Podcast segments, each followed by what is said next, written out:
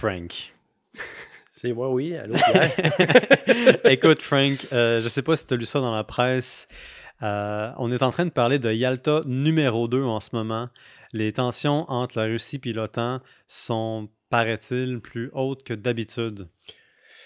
Euh, oui, en fait aussi, c'est ça qui est inquiétant parce que ces tensions-là, on parle de risque vraiment de confrontation armée. Mhm. Euh, puis euh, présentement, l'Europe sont sur le qui-vive, d'une part parce que là, la Russie, elle, il y a un, on parle souvent d'allusion. Pourquoi on parle de Yalta, là, justement? C'est parce que il y a une conférence, la première de Yalta en 1945, ça a jeté les bases un peu de la redistribution des pouvoirs au, au sein de la planète. Les, un peu les jalons de la guerre froide qui allait arriver. Mhm. Fait que Yalta 2, pourquoi ils ont fait l'allusion? C'est parce que là, on est dans un peu la, les discussions de la dernière chance. La Russie, elle, elle a dit un peu dans ses objectifs, c'est que l'Ukraine est dans sa sphère d'influence, puis elle veut pas qu'une extension des bases de l'OTAN près de ses frontières, Mhm. avec raison, on peut comprendre. Elle veut créer une zone de zone tampon, Mhm. euh, que aucun groupe, de, que ce soit l'OTAN ou la Russie, va interférer, mais ça ne fait pas un plaisir à tout le monde là-dedans. Euh, c'est pour ça que on veut pas que ça se reproduise. On veut pas recréer une situation digne de la guerre froide, même si on est dans un autre contexte politique international présentement, on s'entend là. Ouais. Ouais, puis ça, ça me fait penser, euh, ben, ça me fait penser particulièrement à l'Ukraine, la Pologne. La Russie, historiquement, a toujours été euh, très difficile à défendre, en partie parce que ses Oui. frontières, premièrement, elles sont très nombreuses, ou plutôt sont très longues. Et puis, c'est du territoire qui est très difficile à défendre. Tu as la Mhm. grande plaine européenne où se trouve la Pologne, l'Ukraine, qui continue bien au-delà d'ailleurs. Euh, c'est à peu près indéfendable. Fait que, historiquement, la Russie a voulu avoir cette espèce de cordon de sécurité-là, Mhm. euh, ne serait-ce que pour se donner du temps si jamais il y a une invasion. Ah, totalement. Euh, Mhm. Puis il faut dire que l'histoire leur a un peu donné raison, malheureusement. hein. Euh, je veux pas. euh, il y a eu, dans leur tête, ils restent toujours dans leur vision la guerre patriotique qu'ils ont faite pendant la Seconde Guerre Mhm. mondiale, le combat sur le front de l'Est. Les dommages causés, les sacrifices qu'ils ont faits, ça les a marqués au point Ouais. Se sentent comme une forteresse assiégée.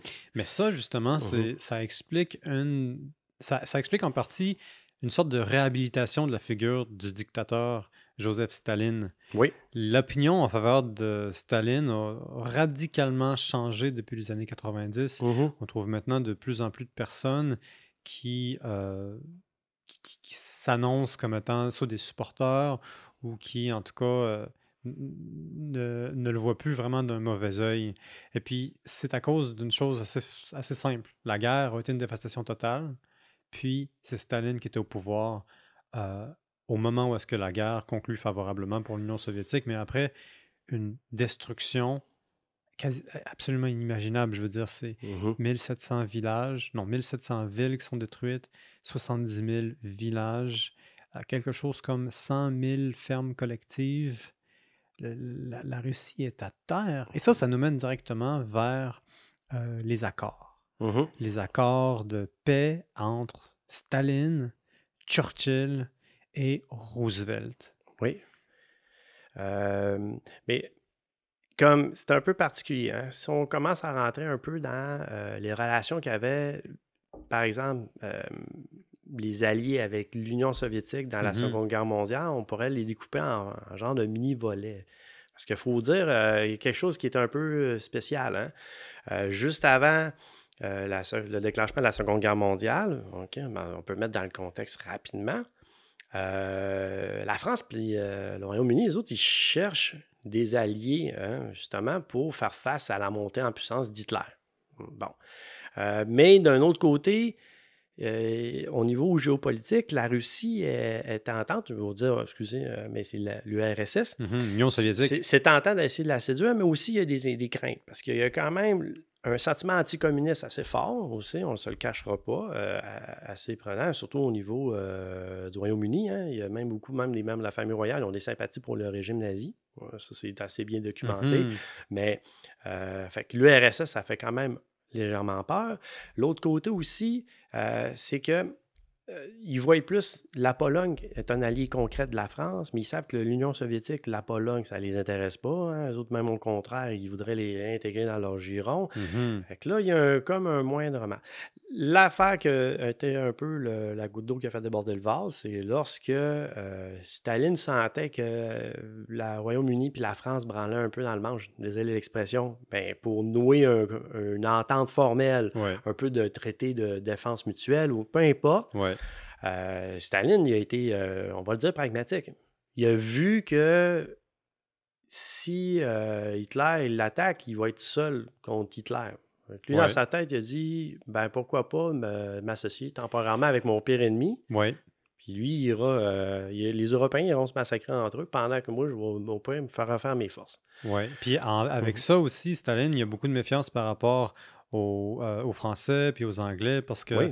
y a un traité de, de, de- Munich qui va être conclu Mhm. pour, euh, disons, accepter que l'Allemagne s'empare des Sudètes. Oui. Euh, L'URSS ne fait pas partie des consultations. L'URSS n'est pas présente. Staline se dit, il y a anguille sous roche et ça contribue à sa paranoïa lé- légendaire. Il se Mhm. dit, est-ce que je peux vraiment leur faire confiance? Puis là, quand euh, en 1941, euh, l'Union soviétique est engagée et que les Alliés disent oui, on va ouvrir un deuxième front, Staline entend ça et se dit Hmm, est-ce que je dois leur faire confiance? Est-ce que je peux leur faire confiance? Puis toute l'année d'après, ça va être une espèce de jeu géopolitique entre les trois figures dont on a parlé Oui. pour enfin ouvrir un deuxième front.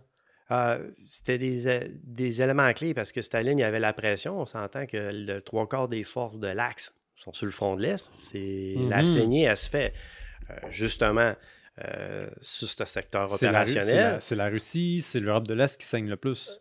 Puis même si les États-Unis sont rentrés en guerre en 1941, on ne Mhm. se le cachera pas, ils ne sont pas encore prêts à 100% pour euh, mettre leur effort, euh, faire une invasion en Europe. Mhm. Au contraire. Euh, puis ils ont aussi le théâtre de- avec le Pacifique contre le Japon aussi, ça mobilise une partie de leurs forces.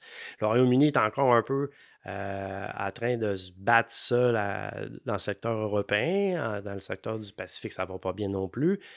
Le Royaume-Uni n'a pas le choix non plus de mieux coopérer avec Staline. Fait que là, il y a une genre de relation non formelle qui doit se faire. Mhm. C'est Churchill, qui est un conservateur, qui n'aime pas Staline, qui c'est un peu évident parce qu'idéologiquement, ils sont totalement à l'opposé. Ben oui. Puis il doit faire maintenant, il doit maintenant faire affaire avec cet homme. Que là, d'un coup, il y a un peu un, un climat qui est intéressant, c'est que ces deux-là, il va falloir qu'ils se rencontrent, ils ne se sont jamais vus en, Ben oui. euh, en 1900, euh, je veux dire en 1942. Ils vont faire une première rencontre formelle entre les deux. Mhm. Bien sûr, euh, Staline n'aimait pas les avions, qu'il n'a jamais pris de sa vie. C'est pas lui qui allait voir Churchill à ouais. Londres. Euh, puis je pense aussi pour des raisons qu'il voulait peut-être pas sortir de son euh, sphère d'influence. Alors, c'est Churchill qui a été invité à venir au Kremlin en 1942, au mois d'août. Et ça, c'est leur première rencontre? ou plus formel, oui, réellement, puis qui est documenté. Euh, ce qui est particulier un peu de cette rencontre-là, euh, au début, c'est un peu deux mondes différents qui vont faire connaissance. Ça fait qu'on a les dignitaires britanniques avec tous les conseillers principaux, dont euh, Cardogan, que c'est un gars qui a été un haut fonctionnaire des affaires étrangères. Puis grâce à ces informations qu'il a recueillies dans les journaux, on peut savoir un peu plus en détail ce qui s'est passé lors de ces rencontres-là. Puis ça nous met un peu en lumière, des fois, un peu les relations qu'il y a eu tendues entre Staline et Churchill, mais aussi des moments de détente. Puis Mhm. justement, ben, ce qui a aidé, c'est grâce à l'alcool. Tu es en train de me dire qu'ils se sont mieux parlé le temps d'une bière? Oui, le temps de Promotion pour le podcast! Carrément. Fait que ça, il y a quelque chose qu'au niveau, je pense que politique, ça a été bien. Dans- au début de la rencontre, au mois d'août, euh, ils ont fait des soupers, euh, des, euh, quelques conférences, mais il n'y a rien qui euh, marchait. Mhm. Euh, chacun était sur leur position défensive. euh, il- tu sais, comme parce que Staline, lui, il demandait une pression de, de la force de la Royaume-Uni. Ah ouais, s'il vous plaît, débarquez-moi plus de troupes, faites- désengorgez-moi Ouais, mon Il y a une chose que Staline veut, c'est l'ouverture du deuxième front. Oui, Et il arrête pas de leur dire Puis il manque aussi des défaut de matériel. Euh, il manque des pressions. Euh, Churchill avait, l'Angleterre avait promis euh, Mhm. justement euh, d'envoyer du matériel. Ça se faisait pas. Ça branlait aussi dans le match. Excusez d'en revenir avec cette expression-là, mais il y, a- il y a de quoi de. que Ça deux- traîne en longueur. Ça traîne en longueur. Merci. Voilà. Alors, les deux, ils n'ont pas réussi à conclure de quoi de, de- de bien, puis il y a une frustration qui se fait. Ouais. Même, je vais citer Cardogan, il avait dit dans ces rencontres-là qu'il dit on ne peut imaginer rien de plus affreux qu'un banquet du Kremlin, mais il faut l'endurer. Fait que lui-même, il était comme Wow, c'est quoi cette affaire-là? Euh, Est-ce que c'est possible que ça, ait, que ça ait rapport avec euh, les toasts légendaires du Kremlin? Parce que je, je sais qu'il y avait un des euh, secrétaires politiques de l'ambassade anglaise qui, lui, avait noté que dans un de ces banquets-là avec la délégation, il y avait eu jusqu'à 40 toasts. Ça, c'est des toasts avec de la vodka, Oui, dans des verres de vodka. Oui. Pas des shooters de Jack Daniels qu'on a. mais on va le voir plus au niveau de la conférence de Téhéran OK. et de Yalta. Euh, la rencontre avec Churchill, on dirait on gardait ça un peu euh, plus sobre. Sauf que, un peu euh, à, à fin en haut, quand c'était le temps de remballer un peu les bagages, Churchill, il va s'essayer. euh, il a demandé à avoir une rencontre personnelle avec Staline. Mhm. Là, c'est assez là, avec tout le monde. Fait que, euh, envoie la, la demande. Staline l'accepte. Puis il dit ben, parfait, on va se rencontrer à 19h. ce qui est dommage un peu, j'ai pas la date, le lieu, le, le moment Mhm. précis où ils se sont rencontrés. Il reste que euh, Cardogan s'est fait inviter à venir les rejoindre. Fait que Cardogan, il y a Molotov, il y a Staline, Churchill, puis les deux interprètes qui sont dans une pièce. Puis là, tu arrives sur une table avec plein de nourriture, de la boisson partout, un gros cochon de lait en plein milieu de la table. tu sais, juste quoi, puis il est quand même. On y va, Ils sont partis pour veiller tard. Vraiment. Staline, il accueille Cardogan, il offre une boisson que Cardogan s'est dit c'était tellement fort, j'avais eu de la nausée, mais j'ai l'ai bu par hospitalité. Churchill, il a faim d'avoir mal à la tête. Imagine, Churchill, il était quand même un bon buveur. Ben oui, ce gars-là, il déjeune avec du whisky. Justement, fait que lui, il a décidé de juste euh, siroter un bon petit vin caucasien, un petit peu légèrement pétillant, faible en alcool, mais pour toffer la soirée. Et il faut dire que ça, c'est sa version de l'abstinence. C'est sa version de la sobriété. Ouais, carrément. Là, tu sais, un petit vin à 12% d'alcool, après tout, pourquoi pas. hein. Ben oui. Euh, mais de ce qui en est sorti, c'est euh, les, euh, ce qui a été souligné, c'est l'hospitalité de Staline. Mhm. Euh, Churchill, il a été impressionné par Staline. Il a aimé beaucoup Ah ouais. euh, des éléments par rapport à sa détermination. Il a trouvé qu'il était bien éloquent, intéressant. Puis même Staline aussi avait trouvé intéressant. Il a même déclaré à, à un des interprètes par rapport à ce que Churchill proposait. Il disait Hey, regarde, je vais être honnête, je suis pas d'accord avec ce que tu dis, mais j'apprécie, euh, comment dire, j'apprécie l'esprit en arrière de ça. Fait- il faut reconnaître ici que c'est très, très, très rare que Staline a devant lui quelqu'un qui n'est pas d'accord avec lui. C'est Ah. très, très, très rare dans toute la vie de Staline, du moment qu'il devient euh, le secrétaire général du Parti communiste de l'Union soviétique, qui qu'il a une conversation aussi candide avec qui que ce soit. Oh oui. Euh, puis même, dans, dans- dans son- juste faire une petite parenthèse, euh, dans l'histoire personnelle de Staline, le seul qui a peut-être, euh, on va dire, fait une crise dans Staline ouvertement devant tout le monde, c'était Voroshilov. Ah oui? Puis euh, c'est qui Voroshilov? Un des, un des anciens brodois de la Révolution russe. Il y a un qui a monté, qui est resté tout le temps dans les bonnes grâces de Staline, un bon Mhm. ami. Il a été aussi général. Tu sais, comme il a. Ok, c'est un personnage important, puis Oui, c'est la vieille garde, dans le Le maréchal, il a été euh, nommé à des statuts. C'est pas un, un officier compétent, on s'en doute. Il, il fait partie des débâcles de, de- sur le front de l'Est, 1941, et ainsi de suite. Mhm. Mais euh, il va être toujours dans l'entourage de Staline. Puis c'est un des rares qui euh, peut euh, dire à Staline ouvertement c'est à cause de toi, Staline. Si ça va mal, arrête de prendre des décisions qui vont faire en sorte qu'on va perdre la guerre. Mhm. Dans le même ordre d'idée, Churchill, qui a des opinions assez tranchées, Bref, Staline, il louange, même les deux. Ils sont repartis euh, assez euh, de leur soirée, leur première rencontre, finalement. Ils sont partis à 3 h du matin, Mhm. assez pompettes. Euh, Cardogan, il y avait un méchant mal de tête, remballe les bagages, retourne à Londres. Mais au moins, ce qui était plaisant, c'est qu'ils sont arrivés avec au moins une, euh, des ententes concrètes. Qui, bizarrement, hein, ça donc du matériel britannique se fait expédier vers l'URSS plus promptement. Là, il y a vraiment des démarches un peu plus coopératives. Puis est-ce que je me en disant que, à défaut de ce que Staline souhaitait obtenir, il y a une confiance que Churchill a fini par lier entre les deux hommes qui était-il plus tard? Parce que c'est ça le grand enjeu jusqu'à là, c'est que ces deux hommes-là ont besoin l'un de l'autre, Oui, mais tout les oppose, c'est un mariage forcé. ils ne s'aiment pas, Mhm. et puis surtout, euh, ils n'ont pas vraiment de raison de se faire confiance. Non, euh, puis les événements vont le démontrer.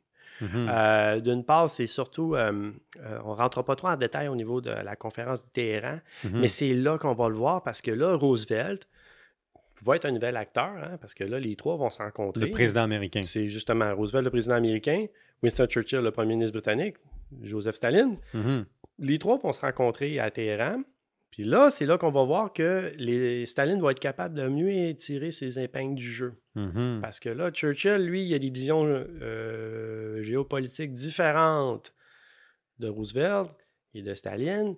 Puis Staline, il voit que Roosevelt, d'un, il n'est pas en volonté de conflit, il n'est pas dans l'idée d'une guerre idéologique avec euh, l'URSS. Lui, il voit que c'est l'Allemagne qui est à abattre, le Japon. Ouais.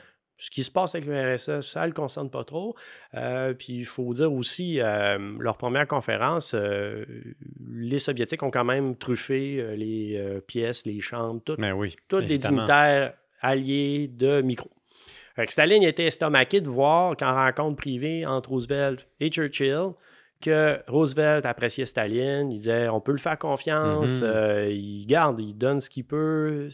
Churchill il disait on peut pas le faire confiance, il va nous faire un coup de cochon. Puis tu sais, Oui. puis là, il Staline, abasourdi d'un de voir Roosevelt qui l'appréciait, mais qui voyait qu'il pouvait Je tirer. suis aimé du président américain. Oui, mais qui pouvait aussi donc tirer un peu hein, Ouais. sur euh, cet aspect-là. Fait quand il négociait après ça, euh, il va jouer avec cette, oh, oh, cette façon d'être un bon hôte. Euh, Mhm. il fait des blagues. Il euh, utilise l'affabilité comme une espèce d'arme géopolitique. d'aplomb. Et là aussi, les dignitaires sont obligés de faire un peu à la mode euh, russe ou soviétique, les Mhm. nombreux toasts, les beuveries. Euh, puis, il veut, veut pas, faut, qu'on ne cachera pas. Churchill puis Roosevelt, ils aiment boire. Fait que c'est déjà assez convivial. Euh, Mais Churchill, pas mal plus. oui, C'est oui. Roosevelt, d'ailleurs, qui euh, euh, va traiter Churchill littéralement de, de Soulon. Les- Quand il, va, euh, quand il va devenir premier ministre, euh, Roosevelt va lever le sourcil en disant Est-ce qu'il est sous? Ouais. c'est, pas lui qui est sous tout le temps. Mais ce qui Mm. est intéressant avec Staline, c'est que ben, lui, s'il y a une, s'il y a une grande force, c'est bien celle de manipuler le monde. Parce que tout l'exercice du pouvoir à la tête de l'Union soviétique que, que, que Staline va ultimement faire va consister à tourner les gens les uns contre les autres autour de lui. Ah, il est, il est- oui, très habile. Mhm. Euh, puis, je pourrais le dire même, il a été très habile au niveau géopolitique. Il a su tirer les cartes du jeu assez bien. Puis c'est un jeu qui était très dangereux, hein, on ne se le cachera pas, parce que là, on est dans une guerre totale. On est dans une des guerres, les conflits les plus violents que l'humanité a connus. Euh, puis d'arriver à. euh, on ne se le cachera pas. Là, au début, en 42, quand il rencontre Churchill, Mhm. La Russie, ça va pas excellemment bien. Stalingrad, euh, Mm. euh, c'est pas désengorgé. Euh, le Royaume-Uni non plus, ça va pas très bien. Fait que ça, c'est normal qu'il y avait une tendance à euh, pouvoir plus s'entendre. À Ouais. partir de 1943, quand ça commence à changer, là, on voit que Staline, il met ses conditions un peu plus. Euh, puis Churchill, il est contre. Lui, en plus, souvent, il est en opposition. Ouais. Churchill, dans sa tête, il dit on va ouvrir un front en Yougoslavie, dans les Balkans. Ouais, ouais, ouais. Il veut passer par la Turquie aussi. Carrément, mais Staline ne veut pas parce que ça va être dans sa zone d'influence. Ouais. Puis pourquoi qu'il ferait ça? Staline n'était pas dupe. Puis Mm. les Américains, Roosevelt, il était conscient qu'il disait Pourquoi tu vas aller là quand notre but, c'est libérer l'Europe? On va aller en France. Bref, Ouais. qu'on voyait déjà que Staline pouvait avoir plus de poids avec, en s'entendant avec Roosevelt. Puis, on- on- il, il faut vraiment insister sur un point. À quel point il y a un revirement de situation, des, un revirement des forces, un retournement de pouvoir, si on veut, entre 42 et 43. en 1942, Leningrad est encerclé. Mhm. Euh, les, la Wehrmacht est à Moscou. Et puis, euh, le siège de Leningrad est absolument épouvantable. Oui. Il y a à peu près, je pense, 40% de la population qui va mourir. Et puis, en Europe, ça fait un an, peut-être plus, que les Alliés tentent d'ouvrir un deuxième front. Mhm. La- L'Angleterre n'a pas les moyens. Non. Le support américain se fait attendre. Donc, tout le continent européen qui résiste contre Hitler n'en a pas les moyens. L'Union soviétique ne peut pas. Puis, en 1943, enfin, une percée monumentale qui est quasiment sans précédent, Stalingrad. Mhm. Après un énorme siège très coûteux, les, les Soviétiques renversent la vapeur. Et puis là, il va y avoir une espèce de, de suite à ça. Il va y avoir la bataille des tanks à Kursk, dans laquelle tout est renversé. Là, on prouve que la victoire de Stalingrad peut être répétée. Et à partir de ce moment-là, les Soviétiques ont le vent dans les voiles. d'une certaine façon, euh, c'est quand même ce qui va se passer. Euh, aussi, de l'autre côté, les Alliés, eux autres, ils ont quand même repris l'Afrique du Nord, ils ont débarqué Oui, dans le sud de l'Italie. Mhm. Puis, ça a été essentiel parce que ça leur a permis de mettre un peu euh, les bases de futurs débarquements amphibiens, comme efficaces, avec une bonne logistique, pour se préparer pour le fameux jour J. Mhm. Fait que tous ces éléments-là sont en train de se mettre à la pièce. Mais sauf qu'on ne le cachera pas, c'est que du côté des Alliés, c'est les États-Unis maintenant qui donnent le gros poids de support au niveau des hommes, du matériel et ainsi de suite. Le Royaume-Uni, c'est rendu un support. Là, le gros jeu, on le voit déjà, c'est les États-Unis et l'URSS. Pourquoi l'URSS? Ben, veut, veut pas, on ne se le cachera pas. Euh, la pression est encore sur le front de l'Est. Ouais. La guerre totale est là.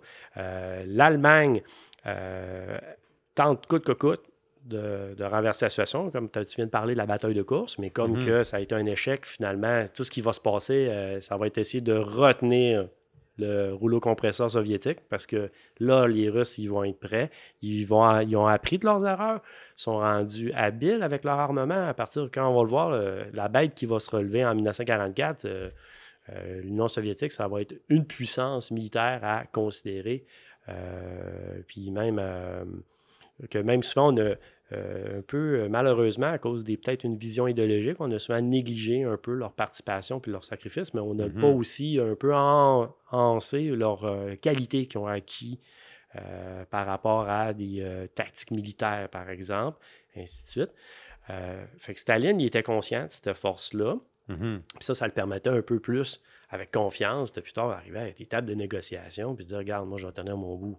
Alors, Mhm. On va le voir, la dernière conférence qu'ils vont avoir à Yalta, Mhm. c'est là que l'on voit que qui a réellement le... Le gros bout du bâton. Justement, euh, juste faire une petite histoire courte, on va se remettre dans le contexte avant d'arriver à Yalta. Ben oui. 1944, débarquement de Normandie, parfait, on arrive en France, les Alliés débarquent. Le deuxième front, enfin.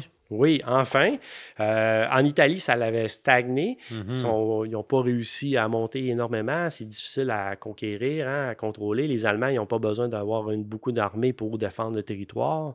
Euh, puis, c'était nécessaire de- d'ouvrir un nouveau front. Ça se fait, le jour J arrive. C'est un succès initial. Euh, la campagne de- qui a eu lieu, ça a été un désastre pour l'armée allemande, mais la bête n'était pas achevée.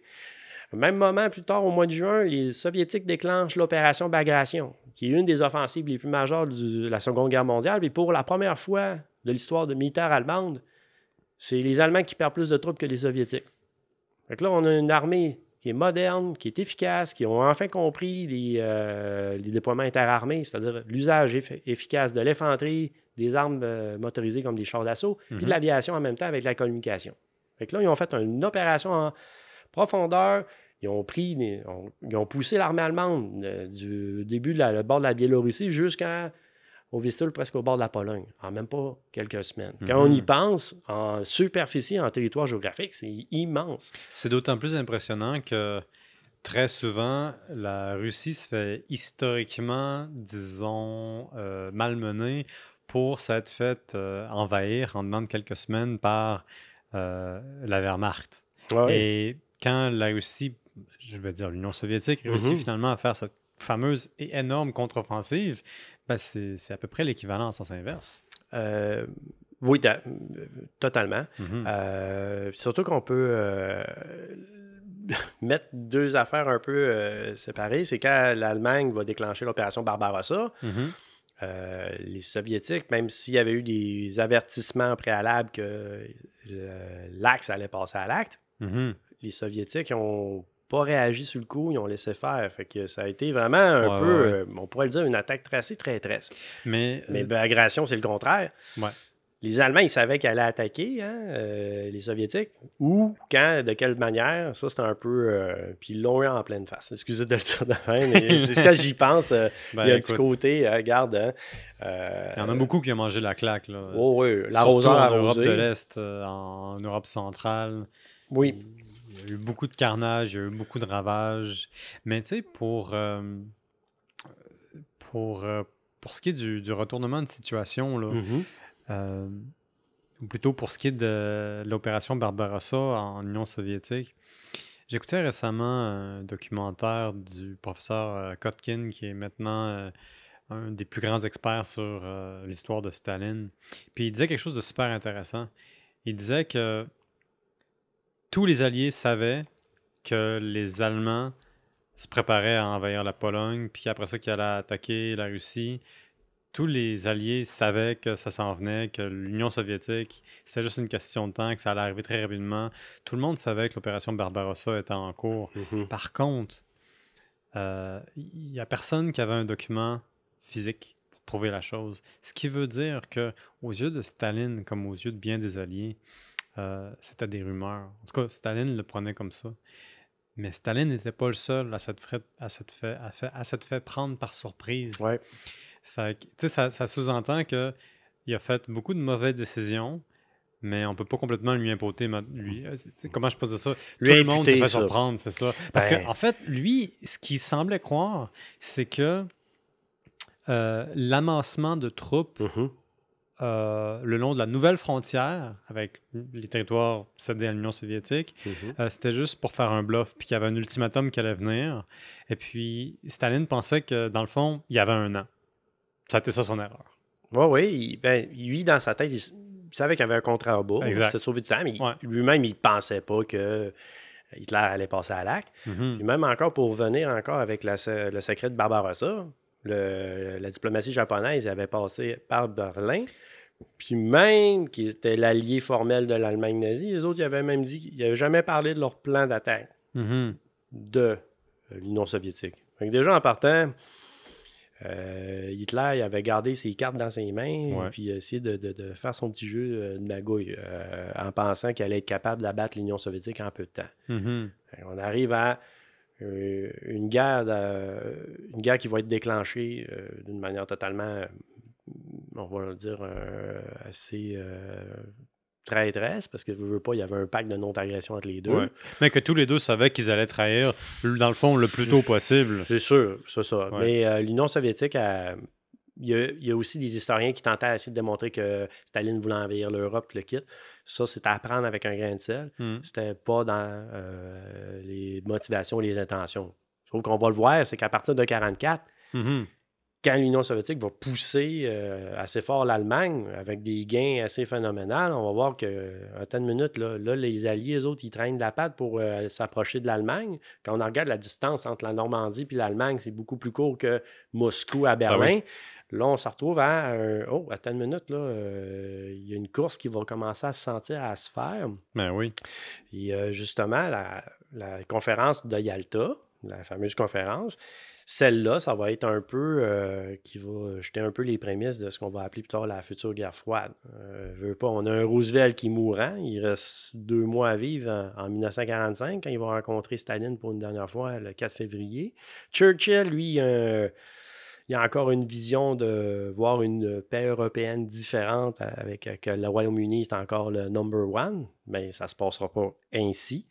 Euh, là, l'Allemagne, elle est à l'agonie, on le sait. Qu'est-ce qui va se passer? Mais Hitler, Mhm. dans son euh, délire, il pense encore être capable de gagner, mais même si euh, je ne sais même pas s'il y croit lui-même, mais bref, c'est quand même pas ça qui est rassurant. La réalité est que euh, les troupes soviétiques sont aux portes de, l'Allemagne. Euh, on a des euh, divisions blindées puis des troupes armées qui sont prêtes à déferler sur le reste de l'Allemagne puis à s'approcher de Berlin. Les États-Unis, l'Angleterre piétinent. Les autres n'ont même pas encore été capables de traverser le Rhin vraiment officiellement. Fait qu'on regarde là-dessus. C'est avec ça qui se passe présentement quand les dirigeants se rencontrent à Yalta. Bien sûr, C'est où une Yalta, juste pour préciser? Yalta, oui, hey, c'est une bonne affaire. Euh, Yalta pour. Bonne euh, question, une histoire- Ouais, bonne histoire courte. Les gens ils vont dire c'est où ça? De quoi ils parlent de depuis quoi qu'ils 40 parlent? minutes? Yalta. Euh, Yalta, c'est dans la péninsule de Crimée, OK, dans l'Ukraine, si ça s'intéresse les gens pour comprendre pourquoi les Russes ils ont un sentiment un peu de vouloir garder cette partie de territoire-là à eux. Mhm. Euh, parce qu'il ne faut pas l'oublier, l'Ukraine, hein, euh, ça a été longtemps vu pour les Russes comme la petite Russie. Les Ukrainiens ils trouvent ça très insultant, mais Mais oui. bref. Puis il y a un de leurs ports militaires, c'est le port de Sébastopol. Euh, c'est un port naval important pour les Russes, du fait pour l'accès à la Méditerranée, et ainsi Mhm. de suite. C'est le port d'accès à la Méditerranée, en fait. Fait que militaire puis stratégiquement, c'est essentiel. Mhm. Euh, mais Staline, quand il a choisi la Yalta pour faire venir les dignitaires, Roosevelt et Churchill, c'est parce que dans le trajet, les autres, ils allaient pouvoir voir l'ampleur des destructions du front de l'Est causées par la Ah. guerre. Fait que tout le long, ils voyaient la désolation, la destruction, euh, même que euh, Churchill il avait dit euh, en allant à Yalta, nous n'aurions pas pu trouver un pire endroit dans le monde. Même Comment il avec- voyait ça? Euh, Ouais, je, je me souviens d'avoir lu la même citation, puis il y a juste une autre phrase que je trouve délicieuse après ça. Il dit On n'aurait pas pu trouver une pire place, même après des années de recherche. même en payant quelqu'un là, à temps plein pour Ouais. faire ça. C'est sûr que présentement, euh, aller penser faire euh, une petite séance euh, de conférence dans des hôtels à Yalta dans ces Mhm. années-là, ça devait être sur TripAdvisor, un beau 0.5. là, tu sais, je veux Ben, il y avait tellement rien à non. Yalta à ce moment-là, comme à peu près partout sur euh, le front de l'Est, puis finalement dans la portion européenne de la, de la Russie soviétique, que pour que Yalta arrive, il a fallu faire venir des ustensiles de Moscou, Oui. des chefs de plein de places en Europe de l'Est. Il a fallu créer euh, en fait un poste de pêcheur, il a fallu créer une pâtisserie, il a fallu littéralement relancer l'économie locale autour de Yalta. Ah oui, et puis euh, un peu de calfeutrage, hein, parce qu'ils n'ont pas pu Mhm. tout camoufler les dégâts.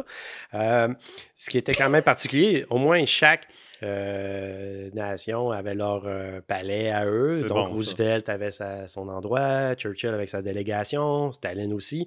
Euh, mais les trois palais, il faut quand même dire, c'est des centaines de personnes qui sont logées. Mais euh, pour tout l'ensemble du complexe, il y avait seulement neuf toilettes d'accessibles. Neuf toilettes entre les, trois palais? Ça, ouais. Puis ça, c'est quelque chose qui est mémorable dans les personnes qui ont fait partie de ces rencontres-là. Eux autres, euh, ils ont halluciné un peu. Hein? Euh, puis même pour une raison d'urgence, ils ont fait des euh, bécosses un peu euh, intermédiaires en faisant des lignes de tranchées. Puis euh, vas-y, allez, fais Là, les gens sortaient de leur palais pour aller aux toilettes Ouais. dans des tranchées. Fait qu'imagine, avec non seulement un mélange de conférences, de beuveries et de peu d'accès à des toilettes, ça doit être un peu formidable. Ben, je, je- je suis en train d'imaginer la scène. Je, veux dire, j'imagine le général anglais qui a sa, sa suite relativement somptueuse dans un palais qui probablement devrait, devait appartenir à la famille royale des Romanov. Et puis, euh, il veut aller faire son numéro 2. Il s'en va dans une tranchée devant son officier euh, subalterne. dit Salut, euh, t'as-tu bien dormi Non, il y avait des des punaises de lit partout autour de moi. Puis Oh, là, je niaise pas parce qu'il y avait vraiment des punaises de lit. Il y avait beaucoup de, moustiques. Les, Ouais, gens ouais, n'étaient pas super confortables. Non, là. non, au mois d'août, là-bas, euh, c'est- c'est pas loin des marécages. Là, je veux Ben oui. c'est pas agréable. euh, Il fait chaud, humide. Euh, L'autre à, à faire aussi, c'était euh, encore un peu de finir la, la parenthèse avec les toilettes. euh, c'est justement aussi que les personnes du service de chambre, ils ouvrent les portes, hein, puis ils font le ménage même quand tu es assis à la toilette. Fait qu'il y en a qui étaient juste comme des dignitaires comme Eden, un des dignitaires euh, Ben américains, il comme estomaqué de voir quelqu'un rentrer pendant qu'il lisait le journal, puis euh, OK. Euh, mais les seules personnes qui avaient une toilette privée, c'était Churchill et Roosevelt. Pas Même- Staline? Non, Staline, euh, il- ça, c'est quand même un peu hilarant de savoir qu'il faisait la file, lui aussi, pour aller pisser. Fait que ça devait être comique, tu sais. Ah, camarade Staline, là, non, allez, j'ai avant moi, là. Tu sais, je veux dire, euh, ça montre une autre partie de sa Wow. personnalité. C'était pas comme le monde allait se tasser. Fait que, bref, euh, c'est ça qui était particulier. Dans les échanges, Excuse-moi, je suis en train, je suis en train de voir d'imaginer. Staline, hein? Je, je suis en train de le voir en train de faire la file. Je, je, Ouais, ouais, je sais juste pas com- comment il fait ça. C'est impossible. J'essaie de conjurer une image, mais c'est difficile d'imaginer que les deux ou trois personnes devant lui sont pas en train de pisser dans leur culotte à l'idée de se faire fusiller parce qu'ils le font Oh, attendre. ben, moi, je. Ben, faut... En tout cas, même mais Staline, c'est un gars d'ordre, hein? Oui, mais même euh, l'affaire de fusiller, je pense qu'il y en a beaucoup qui adoraient Staline. Tu sais, il avait pas Ouais. peur de lui. Tu sais, la- Ben, il a gagné la guerre après tout, hein? Ben, carrément, mais l'image de lui, euh, il il y a un autre de, de ses actions brillantes, c'est aussi de ne pas se faire associer avec les, euh, les purges ou les affaires de même. Je veux Mhm. dire, euh, il y avait quand même tout le temps cette image-là de lui. hein. Ça a pris du temps avant que Ouais. les. euh, Puis même son cercle intime, euh, jusqu'à la fin du pouvoir, c'était un cercle qui était quand même conscient de Ouais. ce qui se passait, mais c'était très limité. Fait Ben, il faut dire aussi que était- c'est un peu euh, un tueur sanguinaire qui a fait éliminer la plupart de ceux qui auraient pu rivaliser de pouvoir avec lui, puis qui est responsable aussi de la mort de millions de personnes dans des camps de travaux forcés, puis à force d'exécutions sommaires. Je nous entends parler de lui, puis tu sais, on, on lui voit des, des, des qualités de seigneur de guerre, mais tu sais, Oui. une partie de son succès vient au fait que, que c'est un personnage absolument abominable et affreux. C'est ça, ben tu sais, il, il y a quand même. euh, euh, il n'a pas eu besoin de l'aide des nazis pour faire des exactions contre sa propre population. On s'entend avec les, les goulags, et ainsi de suite. Euh, ça reste que ça. Puis il veut, veut pas. euh, Roosevelt, puis Churchill, je crois pas qu'il était ignorant de ça. hein. Il était déjà con- conscient qu'il y a eu des purges, Mhm. des éléments de même. Mais la situation de la guerre avec la, la géopolitique, hein, des fois, c'est là qu'on fait des entorses un peu sur nos principes, ainsi de suite. Mm. Euh, puis dans cette conférence-là d'Yalta, on l'a vu. Encore le même scénario qu'un peu ce qui s'est passé à Téhéran. La place, tous les endroits étaient bourrés De euh, de micros, ainsi de suite. Puis même, il y a des gens qui trouvaient ça euh, un peu hilarant parce qu'ils disaient qu'ils viraient même une tasse à café puis ils voyaient des micros en dessous. Ils disaient que c'était même plus subtil. Reste que euh, les conversations, ils ont, je crois qu'il y a une forme d'honnêteté euh, de la part des, euh, des alliés, c'est qu'ils n'ont pas vraiment voulu cacher, puis qu'ils parlent ouvertement. En voulant dire, tu veux nous écouter, tu vas nous écouter, qu'est-ce Ben qu'on oui. peut faire? Euh, Churchill, ça, c'est le moment que je pense qu'il bas blesse pour euh, ce grand euh, politicien-là, d'une certaine façon. Puis euh, lui, il avait une vision de, de, de Nouvelle Europe. Ben, c'est qu'il voit que les Américains sont tannés de l'écouter. OK, il aime parler, mais il y a un ton irrévérencieux. Il, sais, c'est ça, c'est. C'est Cardogan qui raconte la scène, comment il voyait ça aussi. Puis Il ça- raconte comment les Américains le voient le percevait. ton de Churchill? c'est ça. Puis, Ok. vous voyez, Churchill, il était tannant. Lui, il revenait tout le temps avec euh, le- l'Europe, la Pologne libre, ainsi de suite. Puis là, Mhm. les Américains, ils n'ont pas cette tête-là là-dessus. Roosevelt non plus. Lui, il n'est pas intéressé. Il veut que l'ONU se fasse. Il veut que euh, la guerre se termine, mais avec moins d'effusion de sang, ainsi de suite. Staline, lui, il jouait avec ça. Lui, il avait écouté ça. Il voyait que ça allait énerver les Américains. Ben, fait qu'il a dit Ouais, moi, la Pologne, je vais lui faire des élections libres. Euh, Des mais- élections soviétiques. Là. c'est ça, mais que comme quand même, puis que la Pologne va, va être réglée par elle-même. Bref, on, on comprend qu'il va tirer son épingle du jeu. Il va puis d'une certaine façon, il a été très habile parce que Cardogan lui-même l'avait dit. Staline a tellement été un bon négociateur que le monde l'a apprécié, bon autre, mais que les comme écarté Churchill. Fait que là, finalement, tout ce qui a été sorti de l'Ialta, c'est lui qui en est. Il a sorti le grand gagnant de tout ça parce que tout ce qu'il a voulu, il l'a eu. Ouais. Churchill est celui qui perd le plus. Staline est celui qui gagne le plus. Roosevelt est quelque part au milieu. Mhm. Roosevelt, pendant une bonne partie de la guerre, il est animé par sa croyance forte envers une institution internationale capable de freiner les ardeurs des puissants. Ouais. Ce qui est à même freiner les ardeurs des États-Unis qui sont en train de devenir une puissance. Mhm. Mais Churchill, c'est d'abord et avant tout le grand défenseur de l'Empire britannique. Oh oui. Et Staline, c'est le grand défenseur de l'Empire soviétique Mhm. euh, avec ses façons euh, extrêmes, radicales, meurtrières. Puis, il y a une chose intéressante avec Roosevelt. Lui, c'est un anti-impérialisme. Non, pardon, c'est un anti-impérialiste. Roosevelt, il n'aime pas la, la Grande-Bretagne et ses colonies. Et pourtant, il va parler dans sa correspondance beaucoup plus tard de l'Union soviétique, ou pardon, de Staline comme étant un anti-impérialiste. Dans sa correspondance avec, je pense, sa fille qui est, qui est sortie quelques années plus tard, il dit qu'il ne croit pas que Staline est un impérialiste. Et moi, j'entends ça, puis je me demande, est-ce qu'il pouvait vraiment faire, est-ce qu'il pouvait vraiment, vraiment, vraiment croire ça? Ou est-ce que c'est pas euh, une, façon d'essayer de, se faire croire que pendant qu'il parlait avec Staline, euh, il y avait les bonnes intentions et puis Staline l'écoutait? Est-ce que c'est pas, en rétrospective, les réflexions d'un homme mourant, finalement, qui veut se faire croire qu'il a eu raison? Parce que Roosevelt, c'est un idéaliste. Ah c'est un grand optimiste, bien plus que Churchill, qui est beaucoup plus réaliste. Oui. Euh, quoique, euh, Roosevelt, il avait quand même, je pense, une foi. Hein. On l'a mm-hmm. vu envers certaines personnes. Euh, puis, veut, veut pas, Staline, ben, il a quand même réussi à pas l'amadouer, mais à bien s'entendre avec. Puis, mm-hmm. même à mener. pendant la conférence de Yalta, Roosevelt il fait une joke. Il disait à, à, Staline ouvertement Nous autres, on t'appelle Oncle Joe. Staline, là, il trouve pas ça drôle, lui, là, parce que là, il fait comme tu t'entends de me comparer à ta vulgaire caricature américaine, puis un capitaliste, mais ben, là, ça a pris un certain temps avec Staline, il se ravale un peu, il fait OK, c'est une blague, là, mais ça, ça l'a affecté un peu.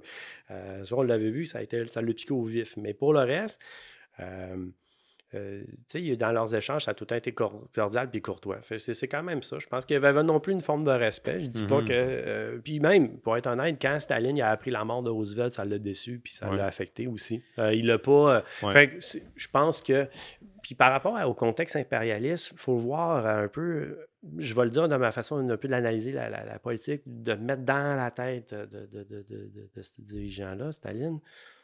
Euh, c'était pas de créer un empire, je crois, mais c'était de créer des zones méchantement tampons, mais mhm. sous l'influence de Moscou. Et surtout consolider les acquis. C'est justement. Et il savait que euh, lui, il faut comprendre, il voulait pas non plus avoir encore une menace potentielle aux frontières de l'Union soviétique. Mhm. La plus loin possible qu'ils peuvent la repousser, on s'entend, il n'y avait pas plus d'idées d'envahir jusqu'à Paris ou ainsi de suite. On n'avait pas mm. une bonne volonté, il n'y avait pas des plans d'opération, ainsi de suite. Quoique Churchill, on sait dans les, éléments, euh, lui, il voulait continuer à la guerre, ah oui. puis aller jusqu'à Moscou. En 1945, il y avait son plan, Opération Impensable. ça porte bien le nom. oui, oui, c'est ça, qui est le plus drôle là-dedans. C'est comme, on dirait que c'est lui qui a nommé cette opération-là consciemment mm-hmm. pour euh, que ça soit littéralement impensable. Il s'agissait vraiment de prendre les troupes soviétiques en, en Allemagne et euh, de les faire sortir du pays, mais en fait de, détruire la puissance soviétique en sol allemand. Et puis, euh, il en a parlé avec ses, proches conseillers. Mm-hmm. Il leur a dit Ben, moi, je, veux que ça soit possible, donc préparez-vous. Puis ils lui ont dit Excusez-moi, monsieur, mais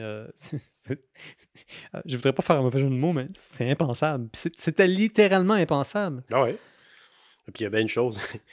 S'ils pensaient que les Américains allaient le suivre là-dedans, même si quand mm-hmm. Roosevelt va mourir, Truman euh, va euh, être le président américain, même s'il est anticommuniste, il y a une chose qui est sûre, c'est c'est assez, là. On, ne veut plus de guerre, là. On est mm-hmm. tanné. Puis les Soviétiques vont quand même. Euh, une des affaires que, pour revenir vite à Yalta, que Roosevelt mm-hmm. voulait, c'est que Staline ouvre le front aussi contre les Japonais, déclare la guerre au Japon, ce que Staline va faire. Hein. Ils vont envahir la. Ils vont plutôt euh, libérer la Mandchourie du Japon, mais ça va rester ça. Euh, puis, dans un autre contexte, les États-Unis, une fois que le Japon va être éliminé, euh, l'ordre mondial va être différent. c'est qu'on va voir, c'est que Churchill, même s'il voudrait relibérer des pays sous le joug soviétique, mm-hmm. Il n'y a aucune nation qui voudrait le suivre. Ils sont tous écœurés. Hein? Veux, pas, on se comprend. Là. Ça, ben fait comme six ans que l'Europe s'entretue avec euh, une bonne partie du monde qui souffre. Euh, la Chine, même plus longtemps. Les autres, la guerre contre le Japon, ça date de 1937 facile. Mm-hmm. Euh, aucun intérêt. Aucun intérêt. Fait que Churchill aussi, ça l'a démontré. Hein, une fois que la guerre est terminée, il fait ses élections, puis il a été battu à plat de couture. Bye, bonsoir. Mm. Finis ta carrière pour un temps. Les États-Unis et l'Union soviétique hein, ils ont encore collaboré un certain temps. Et mmh. là, c'est un autre, un autre chapitre de l'histoire qui va s'ouvrir à, partir de la fin de la Seconde Guerre mondiale. On, le sait tous. Avec ça, Yalta ferme les plaies béantes de la Deuxième Guerre mondiale. Mmh et en mettant des frontières au sang et au feu, crée enfin le contexte, ou plutôt le territoire sur lequel va jouer la guerre froide. Je pense que c'est mm-hmm. un, excellent moment dans l'histoire pour finir euh, ce podcast très riche en histoire. Puis, euh, ben, euh, gros merci. Bien, merci. Écoutez, vous, là, qui nous écoutez, si jamais vous aimez, votre, vous aimez notre podcast et vous voulez en savoir plus, n'hésitez pas à vous abonner. Nous, on vous dit à la prochaine. Ciao! Santé. Puis santé. Mm.